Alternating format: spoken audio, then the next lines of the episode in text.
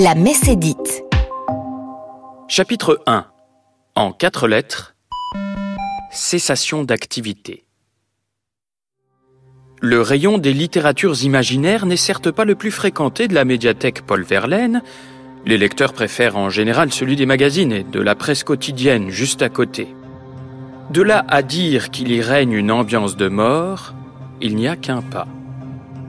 Ce pas est allègrement franchi lors d'une après-midi d'hiver, lorsqu'une femme s'effondre au pied des étagères chargées de volumes fantastiques ou ésotériques.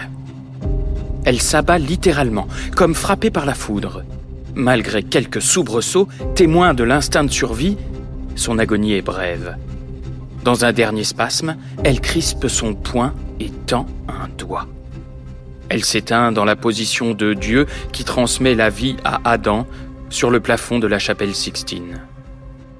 Sauf qu'elle n'est pas déesse, mais bien mortelle. Elle gît sur la moquette usée du bâtiment du Pontifroy, vêtue de noir, de pied en cap, avec sur la tête une capuche à mémé en plastique, encore humide de pluie. Dehors, le ciel est bleu, limpide. Il faut plusieurs heures avant que l'on ne découvre le cadavre. Si la victime avait eu le bon goût de mourir au rayon des polars ou des journaux, on l'aurait remarqué bien plus tôt.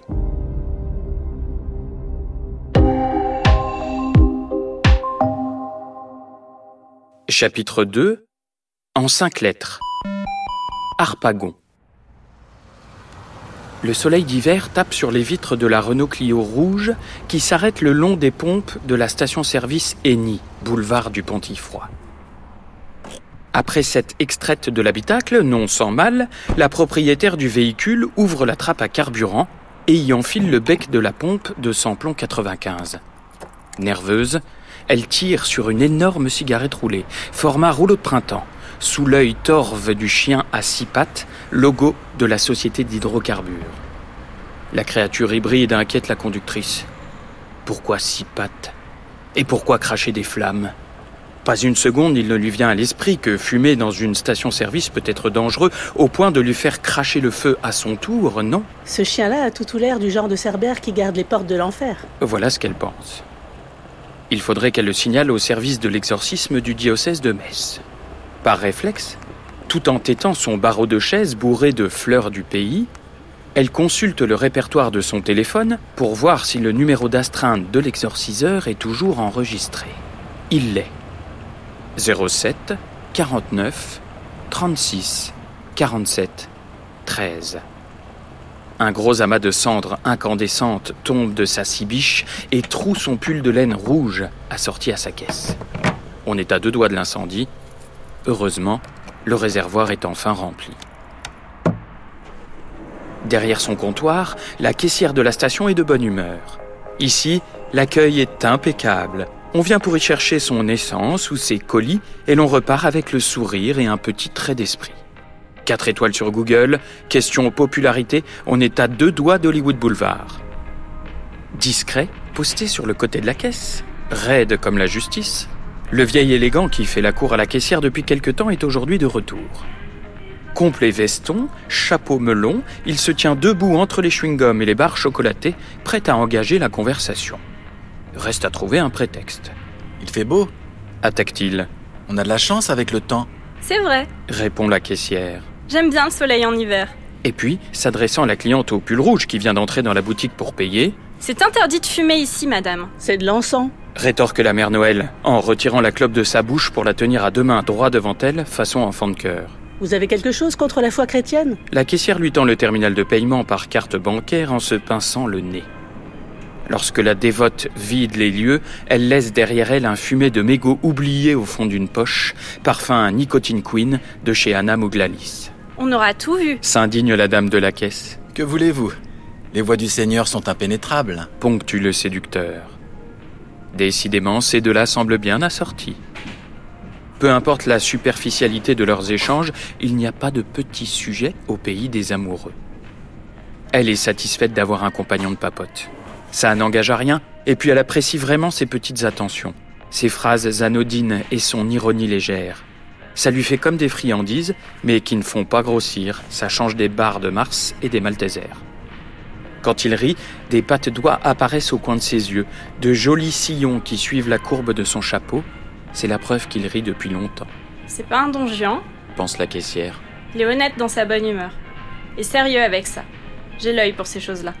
Lui aimerait vraiment entamer une histoire passionnée avec sa Juliette des hydrocarbures. Cela lui permettrait de ne pas payer son essence.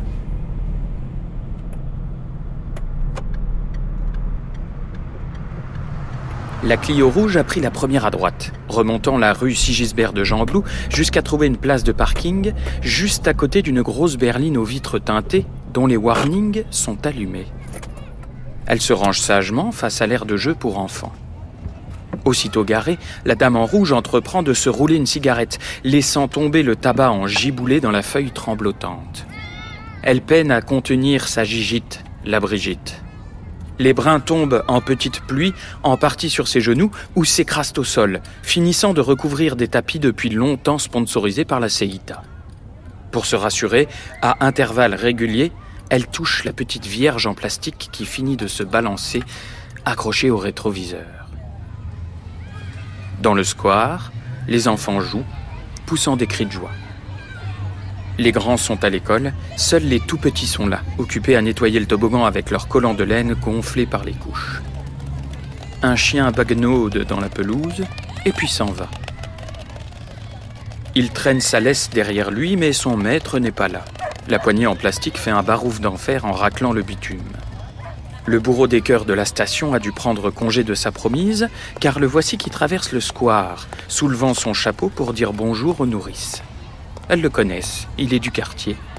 On le voit souvent se promener le long des coursives de béton, se découvrir en signe de politesse, comme l'aurait fait le passager d'une croisière sur le pont d'un paquebot au début du siècle dernier.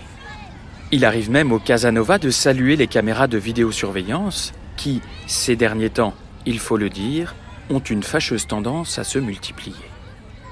Les assistantes maternelles apprécient son élégance et sa manière humble de cheminer, regard baissé. Lui, c'est vrai, scrute le trottoir. Il s'en vaudrait de passer à côté d'une pièce de monnaie ou d'un billet tombé à terre par hasard. La Clio ressemble maintenant à un aquarium empli de fumée. Seule la face de lune de la dame en rouge émerge du brouillard. Elle tire des lattes à se cramer les poumons, et puis recrache la fumée par les naseaux, comme un dragon. Oh, le graouli n'est pas mort. Les yeux exorbités, elle semble habitée par une terreur insurmontable. Soudain, elle sort de la voiture, claque la portière et prend la direction de la médiathèque. À l'entrée, on demande à Brigitte si elle a une carte d'abonné, mais elle ne répond pas. Elle poursuit son chemin, les yeux révulsés. Elle est comme possédée. C'est à peine si elle remarque l'homme au melon qui photocopie la page de jeu des quotidiens du jour. Oui, lui, dans le journal, ne s'intéresse qu'aux mots croisés. Comme une photocopie coûte moins cher que le canard en entier, le calcul est vite fait.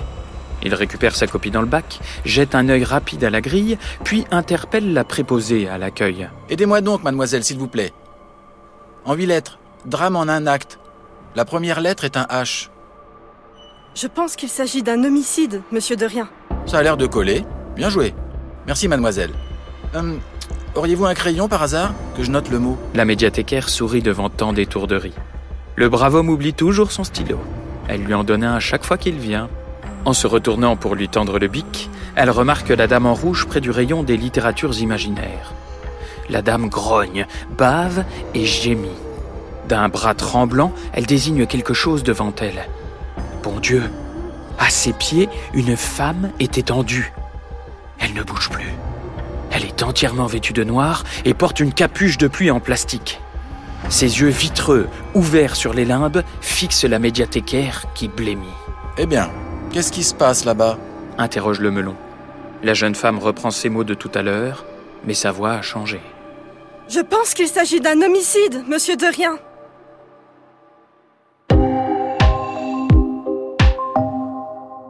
Chapitre 3 En sept lettres, 10 en France. Mais enfin, c'est incroyable que vous n'ayez rien vu. Elle est déjà froide. Je tâte la peau de la pauvre dame qui a fait le grand saut. Elle est déjà toute glacée et dure, mûre pour servir de top modèle chez Picard. Ah, la jeune employée qui a appelé la police se justifie. Vous savez, Il peut se passer un bon moment sans qu'on ne passe dans ce coin de la médiathèque. Les collègues étaient très occupés avec les assistantes maternelles au rayon des tout petits, et moi, j'aidais Monsieur de Rien à faire ses mots croisés. C'est vrai. Une espèce de Jiminy Cricket brandit un paplard devant lui, avec une grille dessus, comme si son statut de cruciverbiste pouvait lui servir d'alibi. Je décide de prendre les choses en main. Euh, vous allez me tirer de la rubalise autour de la victime, que personne ne pollue la scène, le temps que le reste de mon équipe arrive. Il s'agit probablement d'une attaque cardiaque, mais comme nous sommes dans un lieu public, il faut suivre le protocole et établir les premières constatations. Monsieur de Rien, je vais vous interroger en qualité de témoin. Vous seriez bien aimable de rejoindre cette brave dame avec le pull rouge que j'ai envoyé dans la salle informatique. Elle a l'air en état de choc. Hein? Et... Oh, monsieur? Monsieur? Qu'est-ce que vous tenez dans la main? Un sandwich? Mais je vois bien que c'est un sandwich, mais c'est le mien. Je l'ai posé sur la table à côté de vous en arrivant. Oh, pardonnez-moi, je ne savais pas. Si vous voulez le terminer, je vous le rends. Ouais, non, bah c'est bon, ouais, gardez-le, bah, ça ira. Et l'homme de replier le cellophane sur le casse-dalle avant de le fourrer dans la poche intérieure de son costume. Moi, je ne voulais pas m'occuper de cette enquête. Lorsque le téléphone a sonné dans le bureau du capitaine M. Vandera, tout le monde s'est arrêté de causer. J'étais simplement venu lui déposer mon rapport sur l'affaire de Romba, enfin rédigé, et j'en avais profité pour saluer les collègues. Il m'avait accueilli à grand renfort de Salut Platini Alors, tout va bien, Nancy?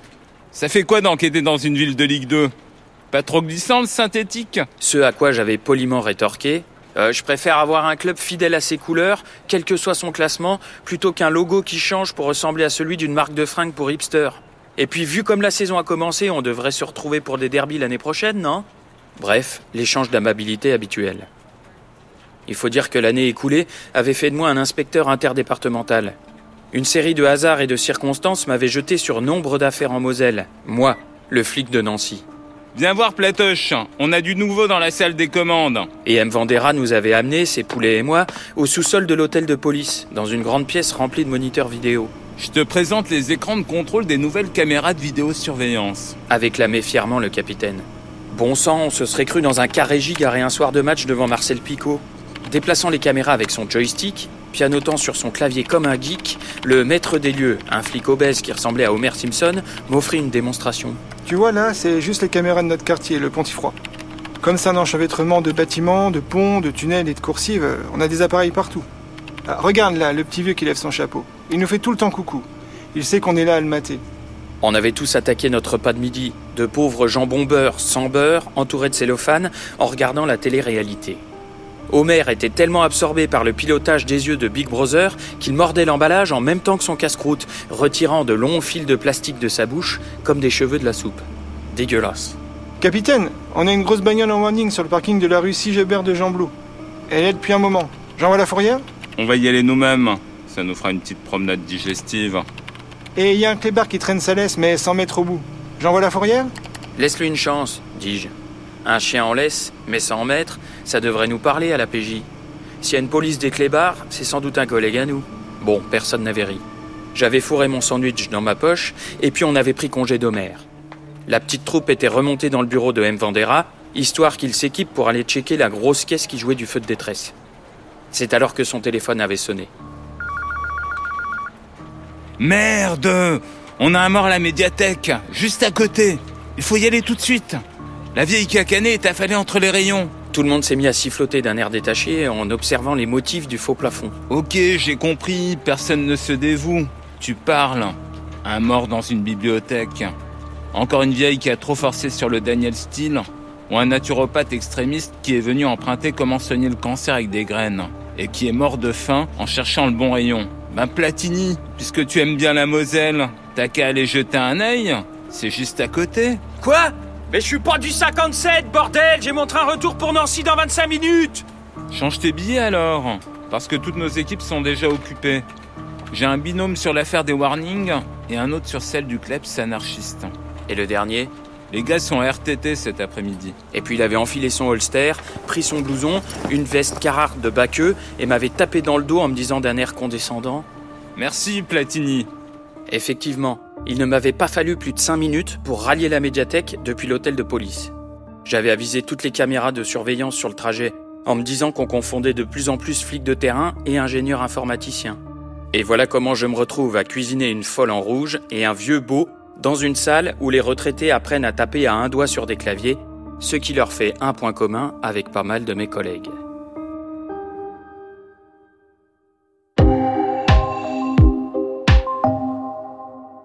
Chapitre 4 En six lettres, 10 en Égypte. Dire que Brigitte est possédée par une force qui la dépasse est un euphémisme. Elle semble vivre une passion permanente, et pour l'Église, et pour la clope. Lapidation des bronches, le risla, c'est sa croix. Alors qu'elle me regarde en bavant sans répondre à mes questions, je me demande si elle se roule des sticks dans du papier Bible. La seule chose qui sort de sa bouche, à part les nuages bleus de fumée qui ne vont pas tarder à affoler les détecteurs d'incendie, c'est un borgborigme qui tourne en boucle. Et toi, crème Hein? Et toi, crémère Et i toi, i toi, is crémé? Ouais, je comprends pas. La médiathécaire m'a prévenu pourtant. À chaque fois que la folle de la messe apparaît dans le secteur, c'est qu'elle est en pleine crise mystique. Elle entre dans le bâtiment et elle arrache les pages des livres mécréants. La dernière fois, c'était le dernier chapitre de Germinal, dans lequel les personnages butent un curé. Elle répète le titre du bouquin compulsivement. Herminal, Herminal, jusqu'à ce qu'elle soit calmée. Et vous la laissez faire? Oh, de toute façon, ce sont des livres qui ne sortent plus. Zola, ça va disparaître au cours du prochain désherbage avec Flaubert et Balzac. C'est quand il y aura des discours anticléricaux dans Naruto, One Piece ou Christian Signol qu'il faudra commencer à s'inquiéter. Dans l'appartement de la résidence 6 Square du Pontifroy, loué tout exprès pour ses hommes de main par celui que l'on surnomme Tonton Baraki, le célèbre trafiquant de drogue, Dylan et Fessal s'emmerdent. Enfermés à l'intérieur d'un F2 en compagnie des cafards, avec un tel soleil dehors. Ils se relaient pour surveiller la voiture piégée qu'ils ont garée sur le parking, en contrebas de la tour, et qui attend l'arrivée des flics pour exploser et faire du carpaccio de Condé. Depuis que le tonton est fiché au grand banditisme, il ne se sent plus pissé. C'est comme si on lui avait refilé la Légion d'honneur des mauvais garçons. Il se la joue parrain de la mafia, met des bagouses, file des dérouillés gratos à ses guetteurs et surtout se trimballe partout avec son horrible chien qu'il a appelé Scarface. Après le chien-chien à sa mémère, le toutou à son tonton. Le clébard n'écoute rien. Il pisse partout, bouffe les canapés et les jambes de pantalon, et surtout, il passe son temps à se barrer, traînant sa laisse derrière lui comme un bagnard évadé tire son boulet. Sa dernière trouvaille au tonton, c'est l'art de la représaille.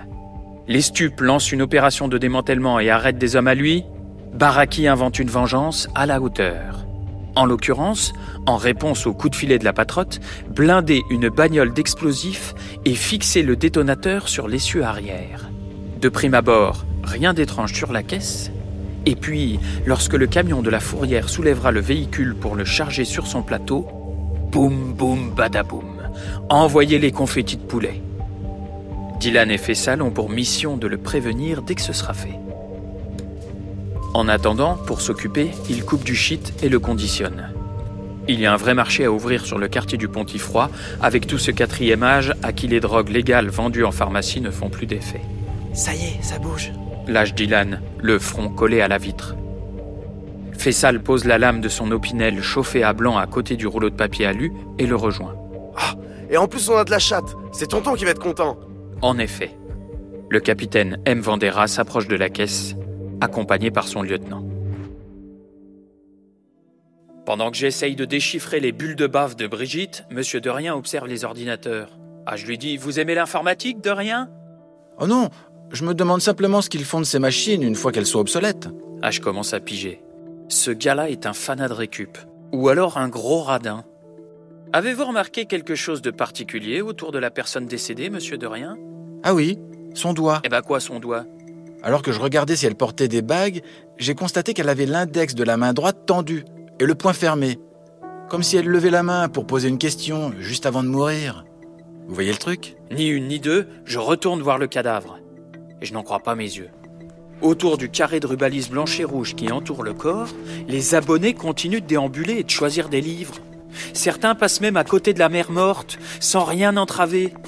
Deux mémés commentent la scène avec un chuchotis peu discret, qui résonne plus fort que si elle causait pour de vrai à voix haute. J'alpague la médiathécaire. Et bon sang, mais vous n'avez pas fermé le lieu au public? Ben non, vous m'avez pas dit de le faire.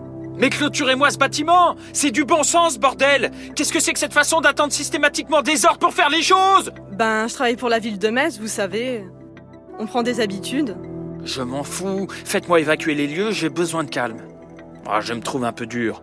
Mais les flics de Metz n'avaient qu'à monter sur l'affaire au lieu de me la refourguer comme un bâton merdeux. Tiens, c'est vrai que la dame en noir tend le doigt, comme si elle montrait quelque chose. Si je suis la direction indiquée par son index, j'arrive pile sur un gros bouquin rangé de guingois sur le rayon du bas de l'étagère ésotérique. Le dos du livre étale son titre en lettres dorées Histoire sacrée de Metz. Ah mais bordel, mais c'est ça qu'elle me répétait, la possédée en rouge, la Jeanne Masse d'Arc. Histoire Histoire sacrée de Metz. En me penchant pour prendre le volume, je remarque que la capuche de pluie de la vieille est humide. Je jette un œil par la baie vitrée. Grand soleil. Pas le temps de tirer de conclusion. Je suis doublé par la Brigitte, échappé de la salle informatique, qui passe un doigt sur le plastique de protection puis le lèche goulûment. Oh, béni. Oh, béni. Baragouine la dévote. Elle pense que c'est de l'eau bénite. Précise de rien. Ouais, merci, cette fois j'avais compris. Bon, retournez dans la salle et restez-y, dis-je en me saisissant du livre. Je crois que j'ai de la lecture. Dylan a pris son Glock et fait mine de fumer le capitaine depuis son poste d'observation. Ses lèvres articulent bang, bang lorsqu'il défouraille. Fessal le tempère. Vas-y, détends-toi, Tony Montana. T'es pas encore un gangster, t'as loupé deux fois la SSR. Les deux guignols attendent que le capitaine appelle la fourrière. Le flic est occupé à faire le tour de la voiture piégée, cherchant un indice sur l'identité du propriétaire. Plus loin, deux autres condés courent après un clébard. Putain, c'est Scarface Appelle tonton, ils ont retrouvé son micheton Vous avez une carte d'abonné? La médiathécaire me cause. Je me suis posé sur une table, l'histoire sacrée de Metz ouverte devant moi. Non mais c'est une blague Vous pouvez lire sur place, évidemment, mais si vous voulez l'emprunter, il faudra une carte d'abonné. Désolé, ce n'est pas moi qui fais le règlement. Écoutez, mademoiselle, j'ai un cadavre surgelé à mes pieds et deux dingues en salle info. Je pensais en avoir pour dix minutes, mais il y a un sac de nœuds catholico-ésotérique qui vient foutre la zone dans mon affaire. Alors oui, je sais, un flic dans une bibliothèque, vous n'avez pas l'habitude, mais va falloir vous y faire. On arme bien la municipale, pourquoi on filerait pas un peu de culture générale à la nationale, hein? Merde, vous voulez une carte d'abonné? La voilà Et je lui colle ma carte de police sous le nez. Alors je suis d'une humeur de chien. Par la baie vitrée, je vois deux gars cavaler derrière le clébard à la laisse. Ouais, sale journée pour la PJ, hein, vraiment. Je me replonge dans ma lecture. C'est un ramassis de toutes les croyances du pays messin, les sorts, les malédictions, les bondieuseries, les trucs de rebouteux. Ah non de Dieu. Et moi, en bon enseignant, qui pensais déjà que Metz était une malédiction en soi. Ah tiens, nous y voilà. Au 1er siècle avant Jésus-Christ, l'ancienne capitale du peuple gaulois des Médiomatriques est baptisée Divodorum par Tacite, l'auteur latin. On peut traduire littéralement ce nom par enclos des dieux. Il suffit de se pencher sur la topographie des lieux pour comprendre ce choix. La cité est alors juchée au sommet d'une colline encadrée par la Seille et la Moselle. Les Romains en font une place commerciale forte. Ils y construisent des temples, un forum, un marché, des thermes et des fontaines. Nonobstant la présence des deux fleuves, ils deviennent dépendants de l'eau acheminée par l'aqueduc de Gorze. C'est cette eau qui aurait été empoisonnée par une vieille magie druidique. Arrivant dans l'enclos des dieux, le mal se répand et frappe tous ceux qui pratiquent la religion romaine. On parle de crise de catalepsie, de paralysie dans les bassins d'hygiène, de bradycardie. Le mal semble prisonnier du cercle géographique de la cité, tournant sur lui-même comme une épidémie. Malheureusement, nombre de documents témoignant de cette peste ont été détruits par l'Église catholique après le 5e siècle, car elle voulait y voir la marque du diable.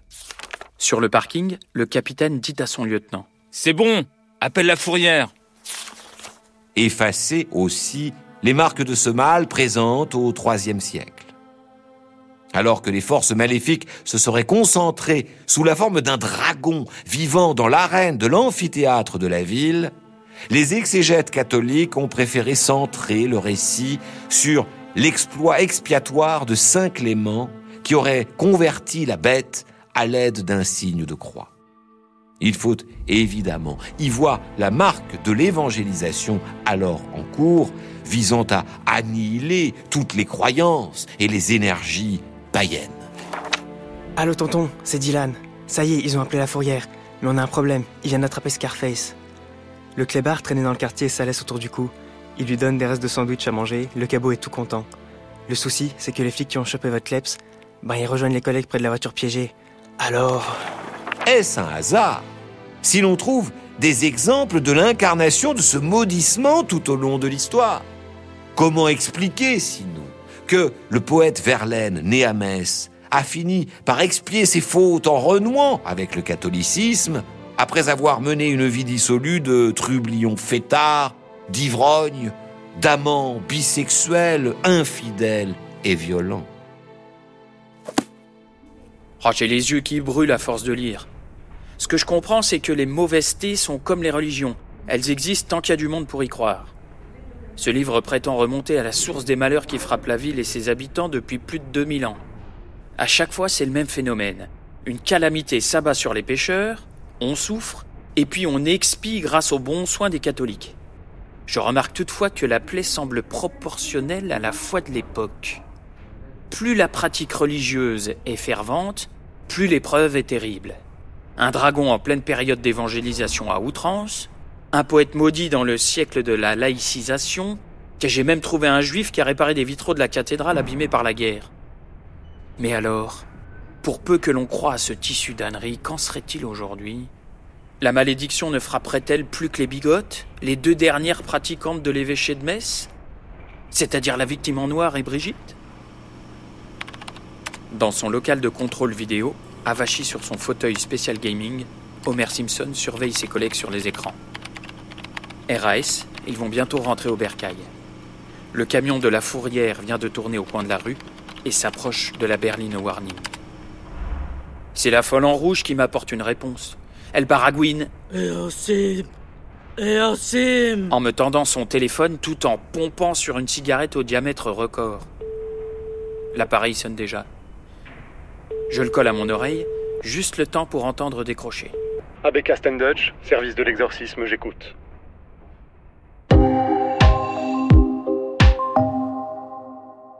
Chapitre 5 En 27 071 lettres, la messe est dite. Le père Dutch n'a rien à voir avec Sylvain. Pas plus que moi, Platini, avec Michel. Mais lorsque nous nous serrons la main, à son arrivée, il y a comme un truc qui gratte. Une envie euh, d'échanger un fanion ou un maillot. Il dit simplement Je suis l'exorciste. Je sais pourquoi je suis là. Et puis il traverse la médiathèque, se dirigeant directement vers la morte, sans que personne ne lui ait dit où elle gisait.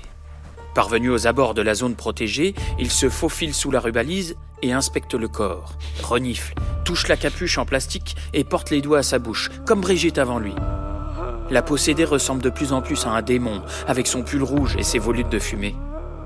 Et puis le prêtre se relève et la chope fermement par la nuque, lui murmurant des incantations à l'oreille. En l'autre produit des sons de gorge étranges, laissant éclater un pop-corn de muqueuse. L'exorciste durcit sa prise. Il a collé son front à celui de Brigitte, maintenant secoué d'un tremblement inexplicable. Dehors, j'entends le bip du camion de la fourrière qui recule. L'homme d'église a monté d'un ton. Il crie maintenant. Il s'adresse à un druide, lui demande de quitter les lieux, le traite de païen, lui hurle Il n'y a pas de place pour lui sur la croix du Christ Il y a du païen sur la planche. Ironise calmement de rien, qui soutient la médiathécaire dont la mâchoire touche par terre.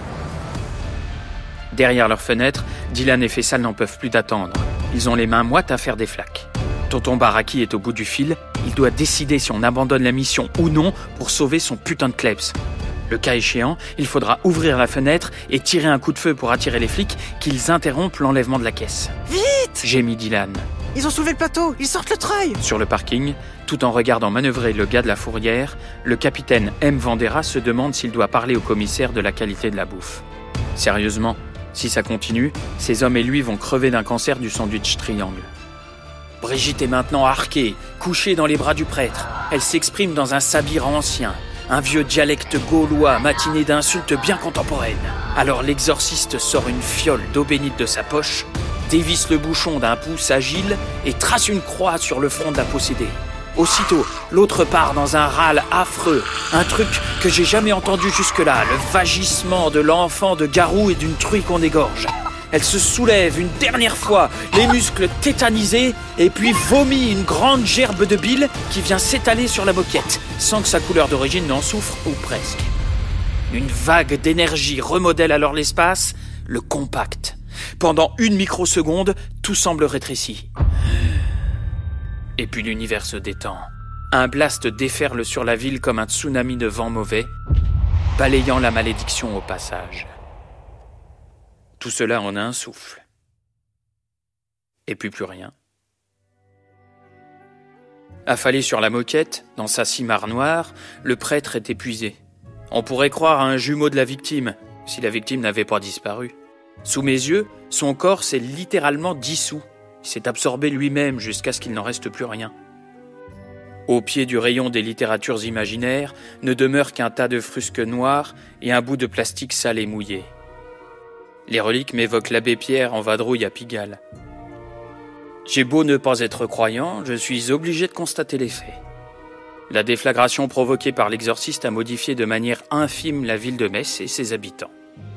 Oh, vraiment pas grand-chose, hein, car la plaie est proportionnelle à la foi de l'époque. Et les dieux d'aujourd'hui s'appellent Bagnole, Amazon, Instagram et Champions League.